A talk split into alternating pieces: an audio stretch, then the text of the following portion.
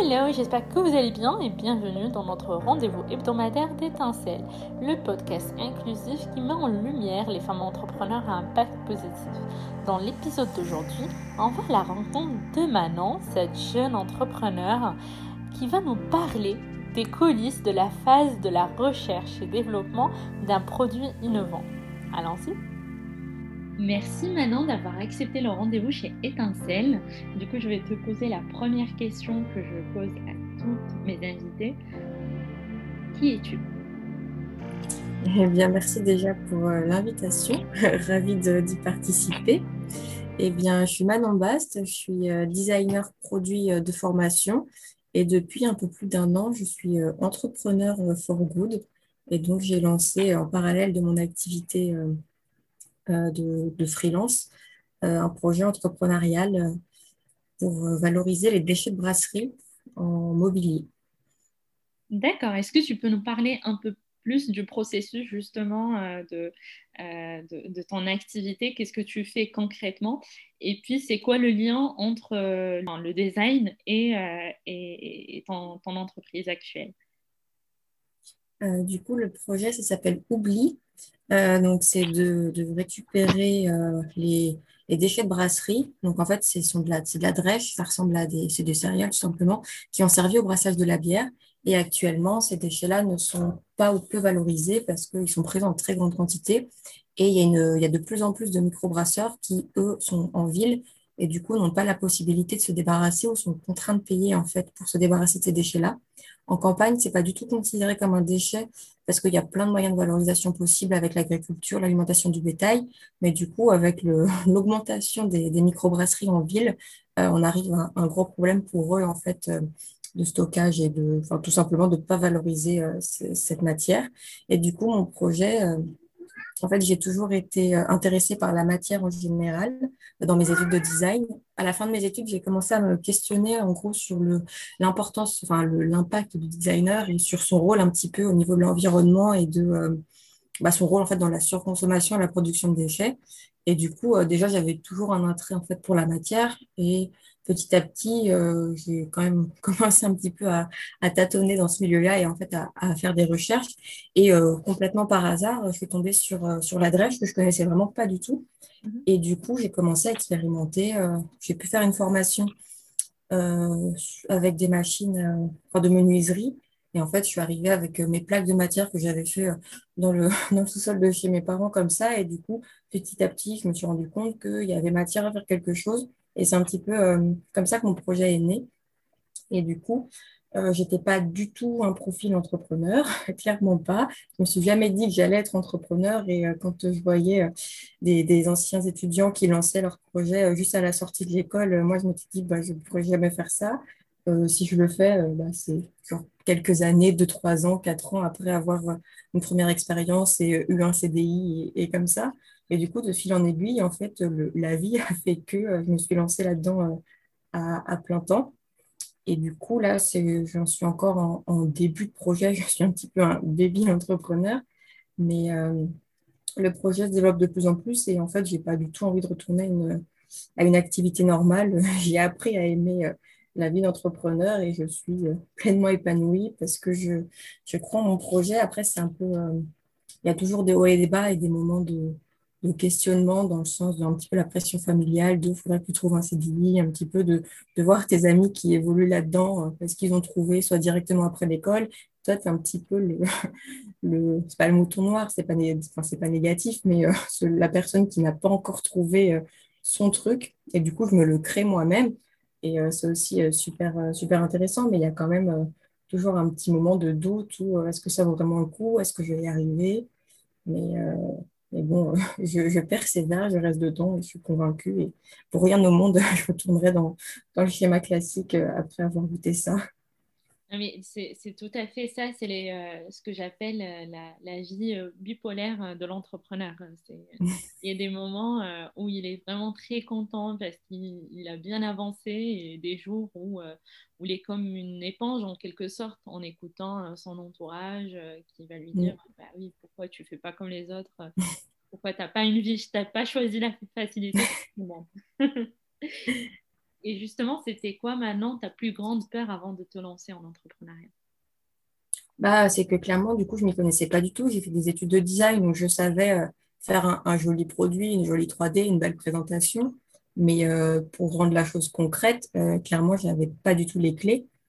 Après, je me suis aussi lancée dans un petit challenge un peu complexe qui est de pas simplement, enfin simplement, c'est jamais simple de produire quelque chose ou de proposer quelque chose parce que au-delà, enfin, avant de faire le mobilier, il faut que je crée la matière parce que c'est quelque chose qui n'existe pas et du coup, c'est la recherche et développement euh, là, j'ai commencé à un peu déléguer, euh, à trouver euh, des étudiants qui, travaillent sur le processus parce que moi, j'ai atteint en fait les limites de là avec mes compétences de ce que je pouvais faire. Et il faut apprendre à bien s'entourer et de, voir qu'au bout d'un moment, bah, tu tournes en rond parce que tout simplement, tu n'es pas capable de faire ça et du coup, de trouver bah, des solutions pour, pour mener à bien le truc. Tu es toute seule qui gère le projet ou tu as une équipe avec toi pour, pour ce projet-là? Euh, eh bien, depuis euh, une semaine et demie maintenant, euh, j'ai trouvé une associée. donc, bah, pour l'instant, ça se passe très bien. Je suis super contente. On a un profil hyper complémentaire parce qu'elle, du coup, elle a fait une école de commerce et donc on, bah, a chacune nos, compétences et je pense que ça fait un bon mélange pour le projet. C'était ça aussi qui m'inquiétait de ne pas avoir ces compétences-là. Après, il y a toujours moyen de, réussir à s'entourer parce que euh, je, suis, incubée avec Chili for donc on est pas mal d'entrepreneurs, donc on peut déjà s'aider entre nous. On a des coachs, on a quand même accès à des, formations, des choses comme ça. Donc il y a toujours moyen un petit peu de trouver euh, les compétences qui manquent. Mais c'est vrai que sur le projet, euh, j'avais un petit peu du, mal à avancer ou quoi, parce que bah, je me disais que justement, il me manquait ces compétences-là. Et du coup, euh, c'était un peu compliqué de lancer un projet sans avoir euh, tout le background nécessaire. Et du coup, euh, j'ai commencé il y a quelques mois à, faire des recherches d'associés tout simplement parce que je, voulais en fait créer le, projet à deux, dans le sens où là, vu que le projet, il n'y a pas encore de statut, c'est pour bientôt, mais je n'ai pas encore déposé statut, j'ai encore rien à vendre là tel quel. Donc du coup, je voulais recruter quelqu'un en amont en fait, pour que la personne puisse avoir bah, son mot à dire et qu'on co-crée le, projet ensemble. Parce que si je, recruterais, si je recrutais plus tard, euh, bah, le projet allait être beaucoup plus euh, déjà défini et en fait, il y aurait moins de marge de manœuvre et du coup, la personne aurait pu moins s'approprier le truc. En fait, je pense que c'est plus intéressant pour une personne d'arriver sur un projet où, où tu as encore ton mot à dire et tu peux encore euh, bah, mettre ta personnalité, ta patte dedans plutôt que le truc déjà tout fait et en fait, c'était plutôt comme un, salarié. Quoi. Là, je voulais vraiment faire les trucs à deux. Quoi. Carrément. Et, justement, parce que comme tu réponds à une problématique euh, écologique, est-ce que euh, tu as déjà trouvé des partenaires euh, Tu as, fait des appels à projets, etc. ou pas du tout? Bah là, pour l'instant, en fait, les... vu que je n'ai pas encore de statut, c'est un peu compliqué parce que les appels à projets que je trouve, il faut soit avoir déjà sa société depuis un an, soit avoir déjà son, plan de trésorerie ou des choses comme ça, ou déjà des, chiffres et en fait déjà avoir des investisseurs des choses comme ça. Donc il y a pas mal d'appels à projets auxquels je ne peux pas encore répondre, mais euh, je commence déjà à avoir euh, des potentiels clients parce que du coup là, j'ai encore rien en, l'état à leur vendre. Mais, mais oui, ça, ça aide. D'un côté, ça aide, mais en même temps, c'est aussi un frein à mon projet. Parce que du coup, si je, je galère autant, si je puis dire, euh, c'est parce que j'ai le challenge d'à la fin faire une matière qui soit compostable. Et du coup, il me faut un, une colle, un liant qui soit bah, totalement naturel et, qui soit biodégradable. Et du coup, c'est ça surtout qui pêche parce qu'il y a pas mal de normes à respecter. Et puis, il faut que j'ai une matière qui soit assez solide pour, pour son utilisation. Donc, du coup, c'est pour ça que le projet prend pas mal de temps.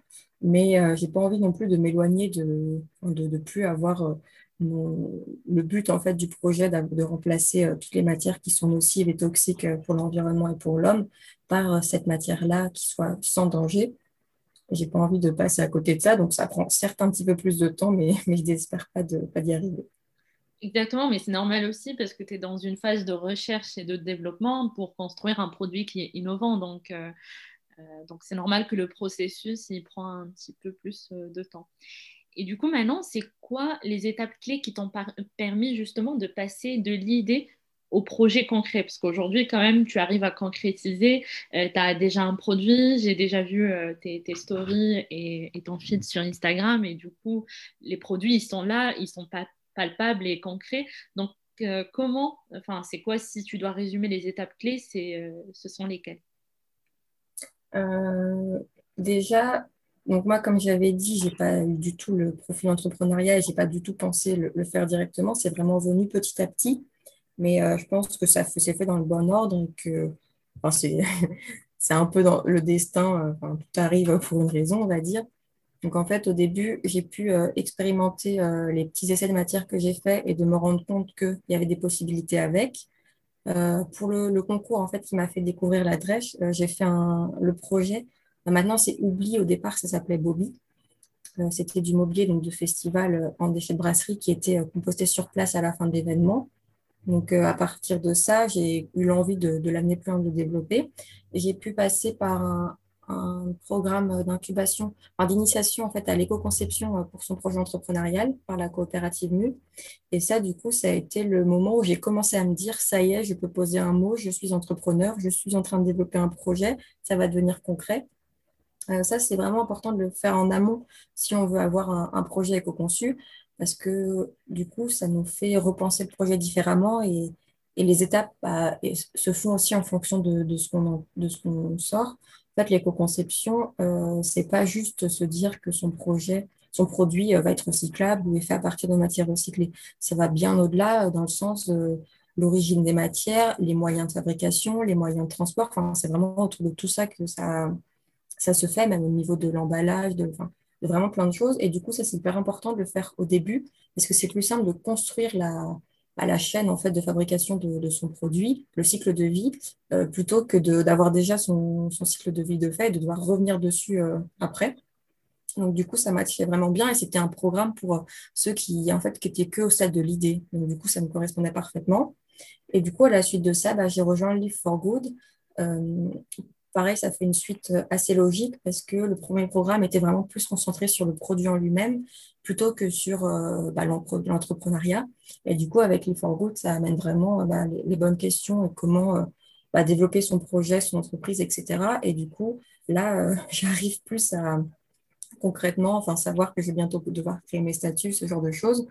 Et du coup, donc les étapes, je dirais quand même de de réfléchir à son idée, euh, de pouvoir prototyper aussi euh, assez tôt. Euh, moi, je l'ai fait avant le for Good, pendant le, programme où justement je travaillais sur le, projet en lui-même, parce que bah, au moment on prototype, si c'est quelque chose de palpable, bah, déjà au niveau de la fabrication, vu que c'est moi qui l'ai fabriqué avec mes petites mains, on se rend compte qu'il y a des choses qui ne se passent pas comme prévu. Donc, c'est hyper important de le savoir en amont plutôt que d'avoir la surprise plus tard et euh, une fois qu'on définit bien en fait son offre, de, pouvoir aller plus loin et de commencer vraiment la partie entrepreneuriat.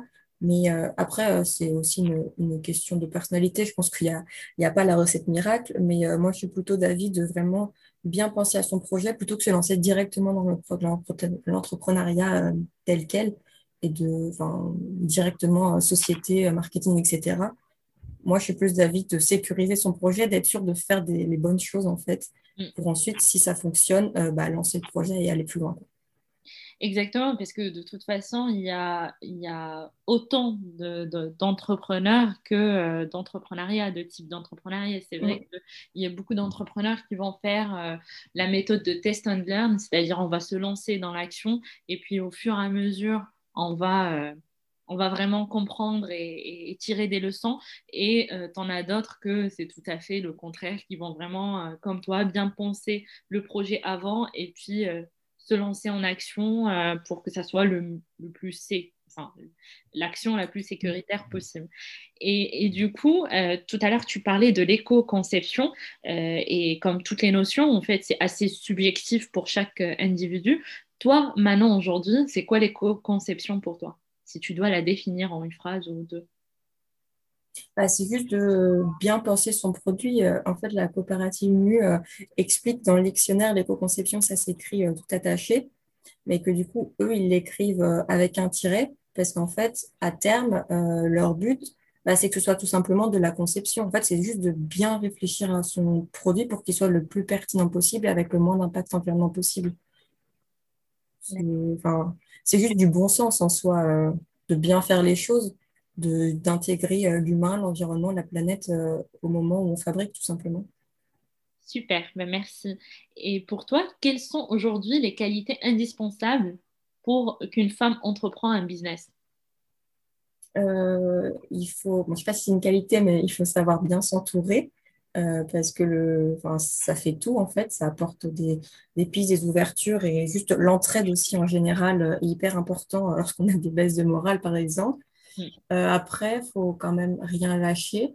Euh, faut, être, faut aussi avoir bah, confiance en soi, être un peu sûr de soi. Bon, je dis ça, c'est pas trop le cas pour moi, mais euh, de faut pas bah, s'arrêter en fait au premier obstacle parce que clairement c'est un chemin qui est pas évident, qui est long. En fonction des projets, euh, il y a des choses qui se passent plus ou moins bien, mais en soi, euh, moi je pars du principe que si jamais le projet bah, n'aboutit pas pour euh, diverses raisons, c'est pas grave. Au moins j'aurais tenté, j'aurais tout donné et j'aurais pas de regrets. Du coup, il faut vraiment partir dans l'optique qui vivra verra, mais au moins on essaye, on fonce, on se donne les moyens de réussir et, on va juste le plus loin possible. Non, mais carrément. Et de toute façon, vaut mieux se lancer dans l'action que de regretter euh, après et dire euh, ben, j'aurais bien aimé faire euh, action cette entreprise. Bah, c'est ça, parce que moi, je m'étais dit de peut-être continuer de chercher, on va dire, un travail standard et peut-être plus tard de me lancer là-dedans. Sauf que je me suis dit, en fait, c'est maintenant ou jamais.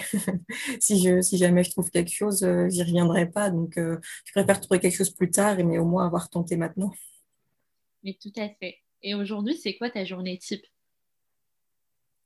Euh, eh bien, ça dépend des jours. Après, l'avantage de travailler pour soi, c'est qu'on fait vraiment ses, plannings. Euh, on s'organise vraiment comme on veut. Là, en étant en, période de Covid, je suis, je suis souvent euh, chez mes parents plutôt que dans mon petit appart parisien sous les toits. C'est quand même plus, plus agréable.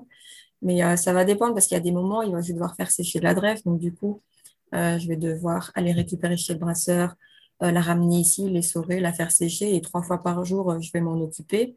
Et entre-temps, je suis soit en, atelier Live for Good, soit en réunion avec mon associé ou en, réunion avec d'autres gens sur le projet. Mais après, le seul petit avantage et inconvénient, c'est que du coup, vu que tu fais tes horaires, il y a des fois, tu as des week-ends, il y a des fois, tu n'en as pas. Mais ça, c'est à, soi de s'autogérer. Je ne suis pas une experte de l'organisation encore et d'optimiser au mieux mes, mes journées, mais, euh, je progresse là-dessus. Et c'est aussi de s'écouter, de ne pas se forcer à travailler s'il y a un jour pendant, ou une heure où euh, on n'est pas en état pour diverses raisons. Bah, c'est pas grave, je me dis, je me rattraperai demain, je me rattraperai le week-end et au moins de, de se déculpabiliser aussi, parce que moi, j'ai à chaque fois, même si je travaille suffisamment la journée, je me dis, mais j'ai pas fait assez, je pourrais faire plus, j'aurais dû faire plus, le projet il avancerait plus vite. Mais en fait, si je fais pas plus, c'est parce que bah, soit je peux pas faire plus ou quoi. Donc du coup, il faut un petit peu bah, se lâcher la grappe tout simplement et être plus, euh, être pas aussi exigeant avec soi-même parce qu'on ne serait pas autant avec les autres. Et juste, enfin ouais, s'écouter et, faire de son mieux tout simplement. Exactement, moi ça me rappelle ce que tu dis, euh, je pense que c'est le quatrième accord de Toltec qui, dit qu'il faut faire de son mieux tous les jours. Et mon mieux d'aujourd'hui, bah, forcément, ça se trouve qu'il est différent de celui d'hier ou de celui de demain. Et, et l'idée, c'est être bienveillant justement avec soi, quoi. Enfin, de se dire, voilà, enfin, quand même, on a avancé et de se faire des petits points. Enfin, moi, j'adore faire ça, en fait. Euh, je fais un petit euh, agenda avec euh, tout ce que j'ai fait dans la journée. Et à la fin de la journée, je coche. Et juste le fait de cocher, je suis trop contente, en fait, parce que ça te permet de voir, oui, tu as avancé quand même, quoi. Ah ouais, moi je fais aussi, j'ai acheté des trucs de to-do list préfaites et du coup je les remplis et c'est très satisfaisant de, de mettre, c'est bon, cette tâche-là, c'est fait, c'est fait. Au début je ne le faisais pas, mais c'est vrai que ça rend en fait la chose concrète et tu vois à la fin de la journée, bah, si tu en as encore sur ta liste, après, moi, je ne suis pas encore au fonctionnement assez, euh, enfin, de me dire euh, tâche par jour. je fais un peu mes to-do list à la semaine. Et après, bon, bah, si ça ne se fait pas pour diverses raisons, je, reporte. Mais je n'ai pas encore réussi à, bien m'organiser pour me dire vraiment ça c'est fait aujourd'hui, ça c'est tel jour, ça c'est tel jour. Je suis encore un petit peu, on verra, je fais de mon mieux. Et sinon, le, fait de faire petit à petit ou un petit peu au moins, ça me fait penser à un livre que j'ai lu récemment de Fabien Olicard sur euh, Votre temps est infini. Ouais, il, met, euh, il met euh, le. Bah, c'est toujours ça de prix, en fait. tu n'as peut-être pas fait autant, mais au moins tu en as fait. Et du coup, l'important, c'est même si c'est un petit peu, c'est d'en faire parce qu'un petit peu plus un petit peu, ça fait beaucoup. Donc, du coup, je me, je me suis déstressée depuis et je me dis, j'ai peut-être pas fini tout ce que j'avais à faire, mais j'en ai fait un petit peu. Donc, ça en fait moins pour demain. C'est ça. Non, mais c'est exact. C'est un peu comme le conte aussi euh, du petit poussé. Enfin, petit à petit, en, Enfin, le oiseau, il construit son nid, mais, mais c'est ça l'idée, c'est vraiment, il faut. Parce que je pense que le problème, c'est que des fois, on est, euh, notre regard, il est biaisé aussi par rapport à ce qu'on regarde sur les réseaux sociaux. Euh, quand on regarde, par exemple, la vie des entrepreneurs, on va voir sur les stories euh, bah, que tout se fait très, très bien, que les nanas, ils sont hyper bien organisées, qu'elles réussissent tout, qu'elles ont je sais pas combien de ventes, etc. Et du coup, ça devient vite c'est bien parce que ça donne de l'inspiration, mais en même temps, euh, pour d'autres personnes, ça peut être vu comme euh, un moyen de se culpabiliser, de se dire, bah, moi, je ne fais pas euh, comme ça, j'avance pas comme je veux, etc. Et, c'est vrai qu'il faut être bienveillant avec soi, quoi. de se dire, voilà, je fais ouais, moi, je me suis, je récemment, pareil, j'essaie d'être plus bienveillant, mais ça m'est arrivé de me comparer avec d'autres entrepreneurs qui sont enfin au même, pas au même stade que moi justement, mais qui sont aussi euh, récents, et de me dire, moi, ça fait plus longtemps que je suis sur le projet, et eux, ils sont, sont déjà à cette étape-là, alors que moi, j'en suis pas du tout là. Du coup, pareil, à se comparer, à se dire, mais, mais je ne vais pas assez vite ou je ne fais pas assez bien, alors qu'en fait, c'est juste que chaque projet est différent. Mm. Et du coup, on ne peut pas vraiment comparer deux projets qui n'ont rien à voir sur la vitesse d'avancement. Enfin, il y a plein d'autres paramètres qui rentrent en compte. Mais du coup, euh, c'est vrai que ça, ça enfin, c'est bien de, féliciter euh, bah, les gens qui avancent vite et qui font des choses bien, mais ça sert à enfin, juste les féliciter et pas se dire que nous, c'est pas assez bien ce qu'on fait. En fait, non, mais carrément. On a un cerveau qui est quand même euh, très fort pour, pour se culpabiliser assez rapidement, alors qu'il n'y a pas lieu d'être. Bah, en fait, parce que je pense le cerveau reptilien, euh, à la base, pour sa survie, euh, enfin, je pense euh, nos ancêtres, pour leur survie, ils, se comparaient.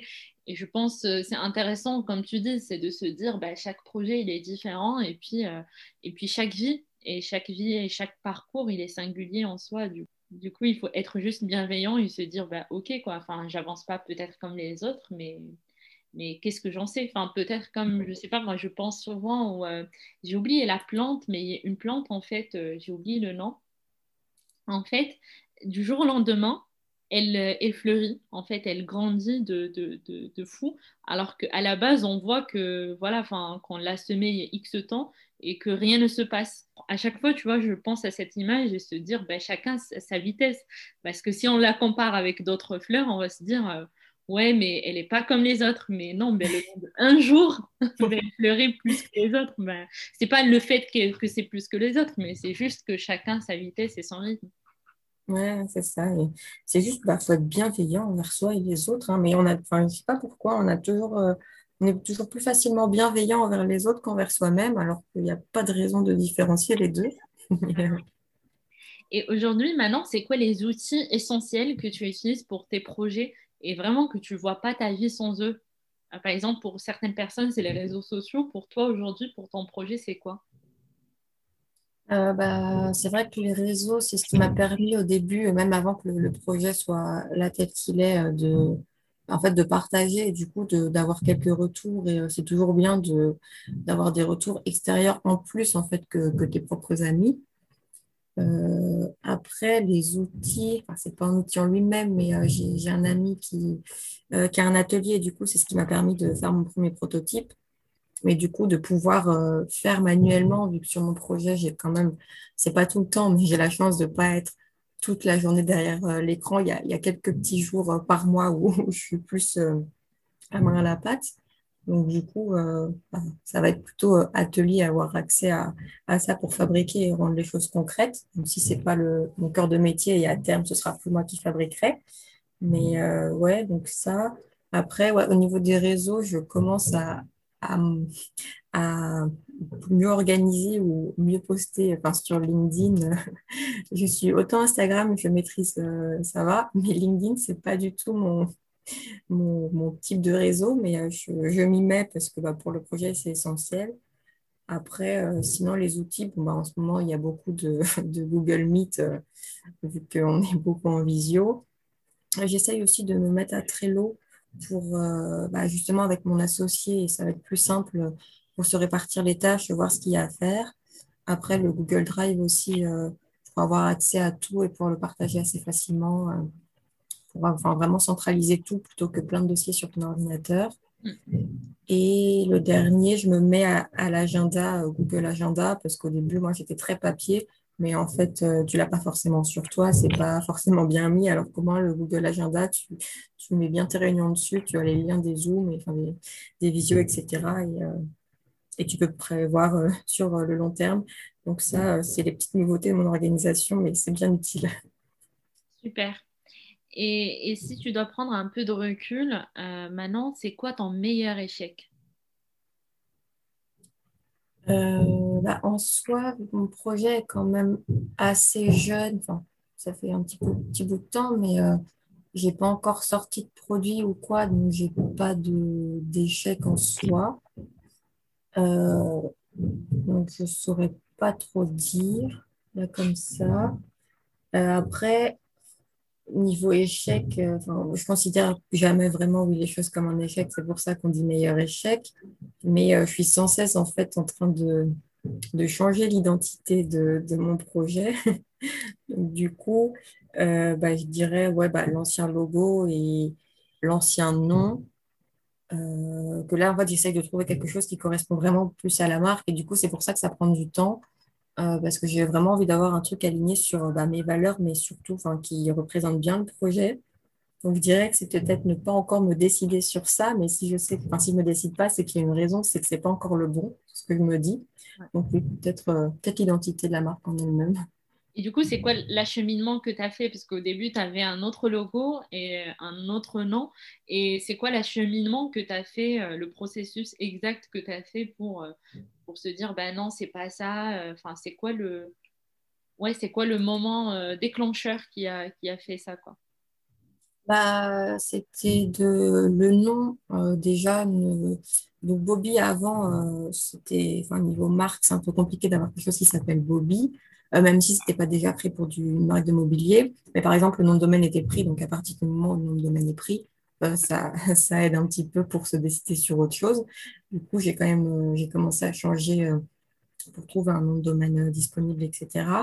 Et c'est aussi surtout le fait qu'il faut que je dépose du coup ma marque à l'INPI. Mm. Et en gros, le nom, le nom c'est bon, c'est validé, j'en suis sûre. Mais si je, je, veux déposer le nom plus le logo en même temps, et du coup, je sais que je passe pas le cap parce que je suis pas sûre du logo. Donc, du coup, c'est un petit peu, euh, c'est juste un ressenti, mais euh, si je le dépose pas, c'est qu'il y a une raison. Et du coup, je sais que soit c'est pas le moment, soit c'est juste pas encore le bon logo. Donc, je préfère euh, me poser, me poser prendre le temps d'un petit peu regarder toutes les pistes différentes, quitte à ce que je revienne sur le logo actuel sans trop le changer ou le changer complètement. Mais au moins, j'aurais fait ce travail-là, je me serais posé, je au moment où je le déposerai, je serais sûre que c'est ce qui me convient. Quoi. D'accord.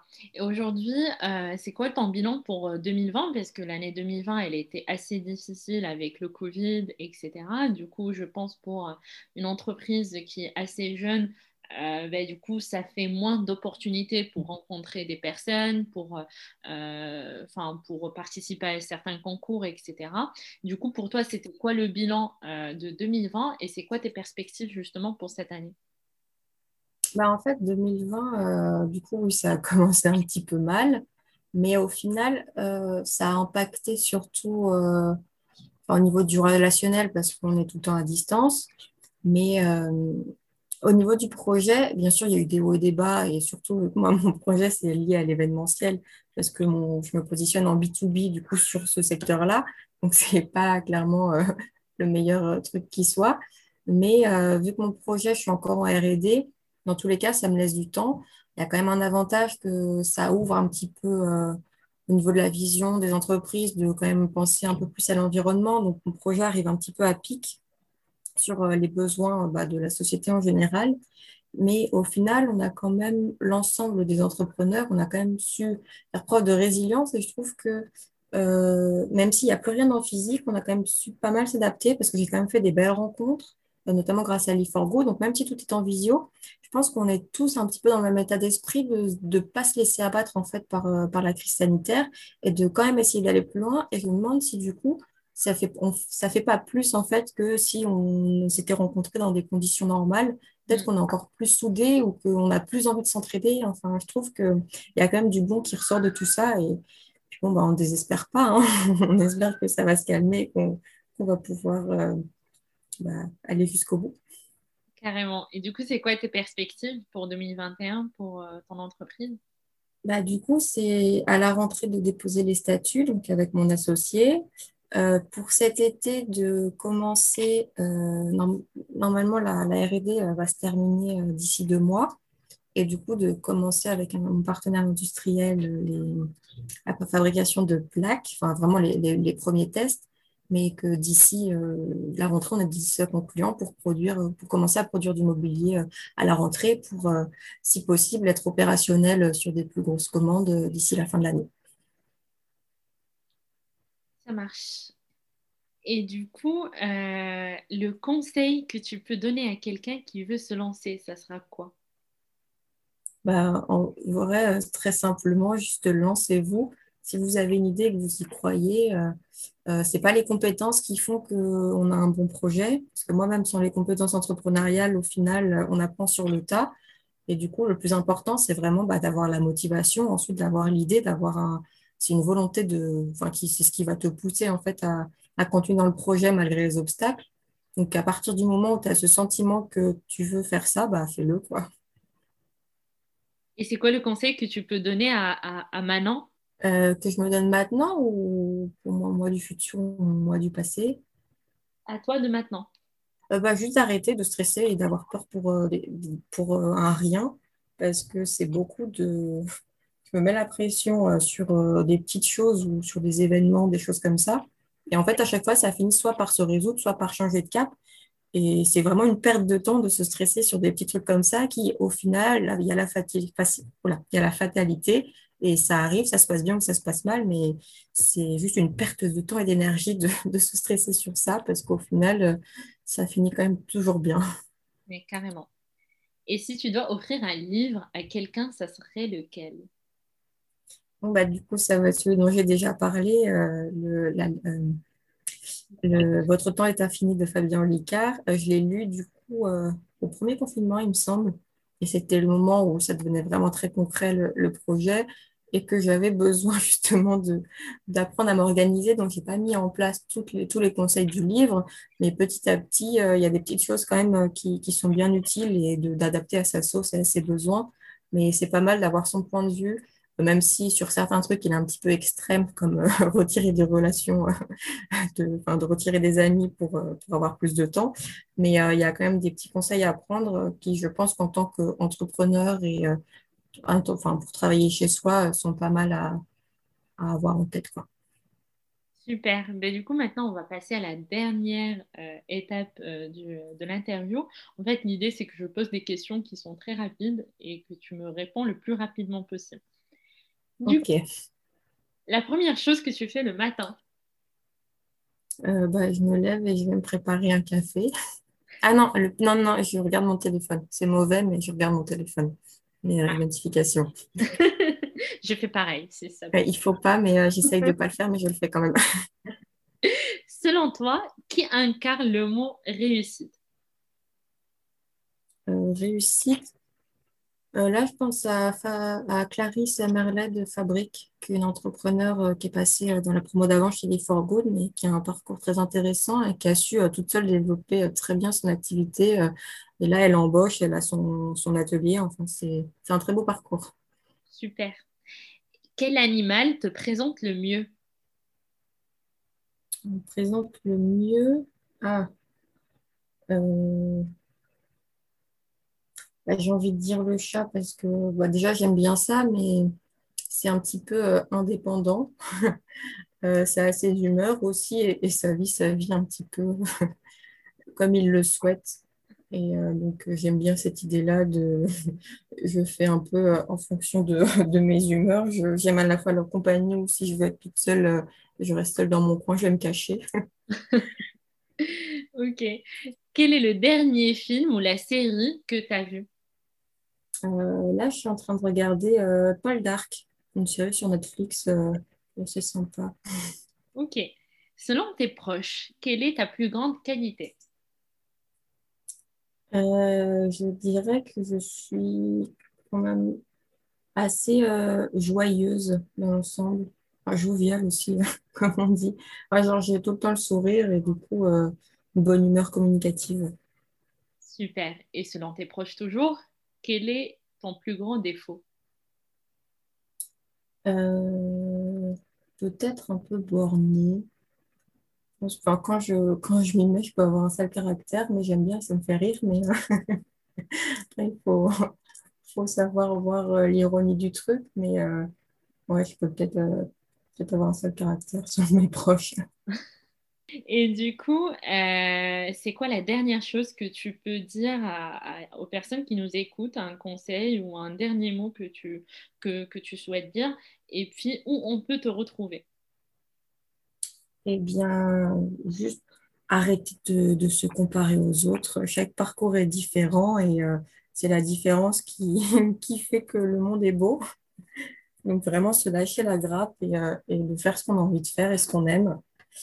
Et du coup, est-ce qu'on peut me retrouver? Eh bien, j'ai un site internet euh, oubli.fr. Euh, j'ai aussi ma page LinkedIn créée récemment et je suis plus active sur Instagram. Donc, j'ai pas encore d'Instagram pour, euh, pour Oubli, mais j'ai mon compte pro avec manonbast.design où on peut voir les avancées du projet et les autres expérimentations que je fais en parallèle, notamment avec des fèves de cacao, enfin, de- des cosses de cacao.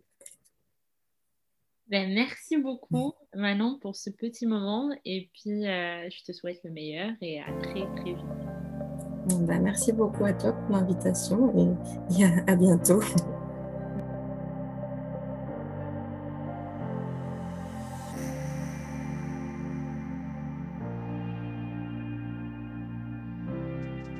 J'espère que l'épisode d'aujourd'hui vous a plu. N'hésitez pas de partager autour de vous, d'en parler et de nous laisser des commentaires.